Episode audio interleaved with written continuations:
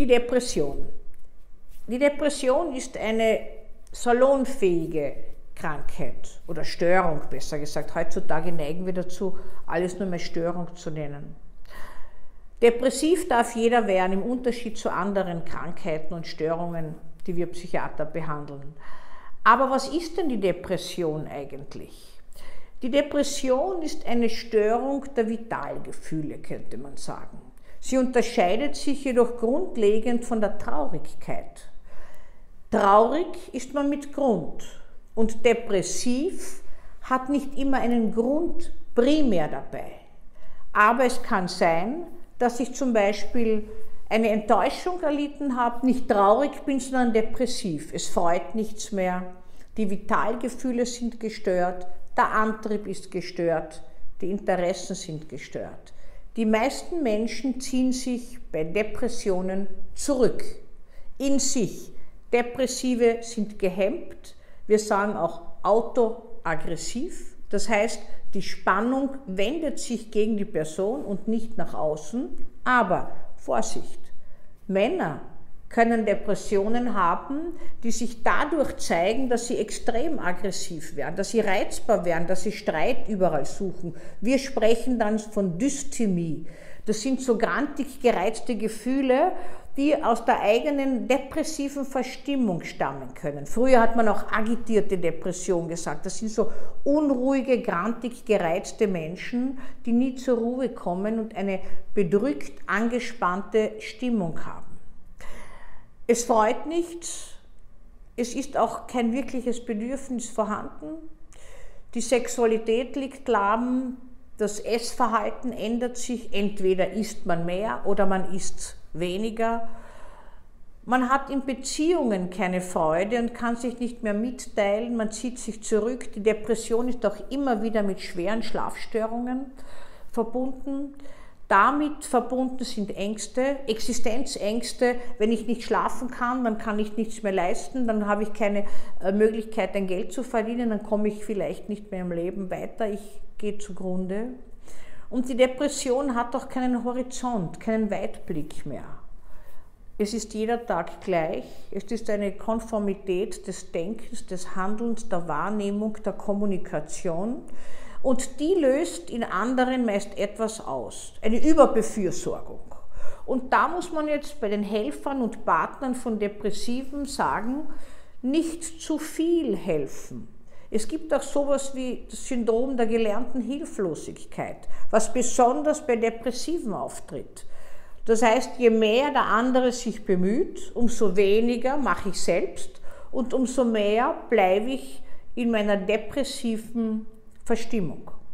Depression wird in etwa 10 bis 15 Prozent verbunden mit Selbstmord, Gedanken und auch Handlungen, aber Selbstmord wird aus verschiedensten anderen Motiven auch gemacht.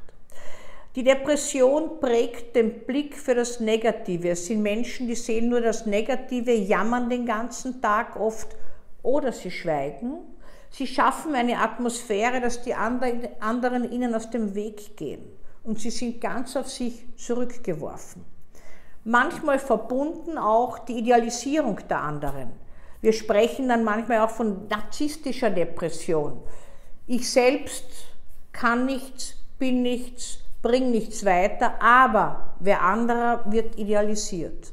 Das heißt, mein eigenes depressives Gefühl hat mich fest im Griff und hemmt mich. Es gibt verschiedenste Arten neurotischer Depression. Es gibt aber auch eine Art von psychotischer Depression. Diese psychotische Depression ist eine schwere Erkrankung. Sie ist meist verbunden mit einem krankhaften Realitätsbezug und auch mit einer krankhaften Realitätsverzerrung. Zum Beispiel die Wahrnehmung, dass ich verarme.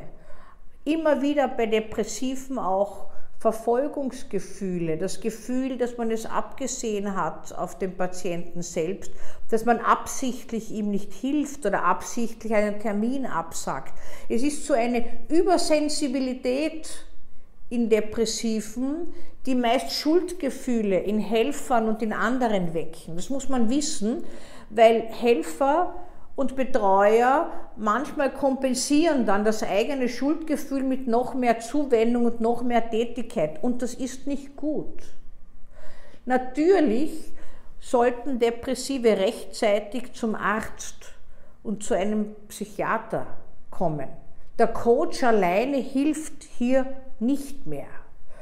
In vielen Fällen braucht es dann auch eine Psychopharmakotherapie, das heißt Medikamente, um den Hirnstoffwechsel umzustimmen, weil natürlich auch depressive Verstimmungen sich in einem veränderten Hirnstoffwechsel abbilden. Man weiß aber nicht, was ist zuerst, die Henne oder das Ei. Zuerst die Depression und dann die Veränderungen oder zuerst eine Veränderung des Hirnstoffwechsels und dann eine veränderte Stimmung. Frauen sind häufiger von Depressionen erfasst als Männer, gehen aber früher zum Arzt. Männer haben auch so etwas Eigenes, diese männliche Depression. Ich habe schon einmal ein Video, ein frühes Video davon gemacht. Die hat was ganz Komisches, würde ich fast sagen. Depressive Männer entschuldigen sich fast, dass sie depressiv sind. Ich habe das noch kaum bei Frauen erlebt. Das heißt, es passt so in das Rollenbild nicht hinein, dass ein Mann depressiv ist. Und es gibt genügend Männer, die depressiv sind, die leider diese Depression wegtrinken. Das machen Frauen auch. Depression und Sucht sind ein Paar, was es leider häufig gibt. Frei nach Wilhelm Busch, nicht? Wer Sorgen hat, hat auch Likör. Das heißt, der Alkohol schafft scheinbar im Moment ein etwas besseres Befinden, um beim Abbau des Alkohols erst recht in die Depression hineinzukommen. Und die größte Angst von Depressiven ist immer wieder nie mehr herauszukommen. Es gehört zur Krankheit und zur Störung dazu, dieses Gefühl, keine Perspektive zu haben. Die Patienten fragen dann, werde ich wieder gesund? Und wenn ich das bestätige, was wir können. Wir können sagen, Depressive können wir behandeln, dann hören Sie mich gar nicht. Sie fragen in fünf Minuten wieder. Glauben Sie wirklich, haben Sie überhaupt Erfahrung mit Depressiven?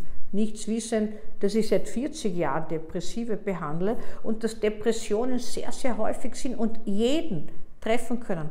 Auch Kinder, auch Tiere können Depressionen haben.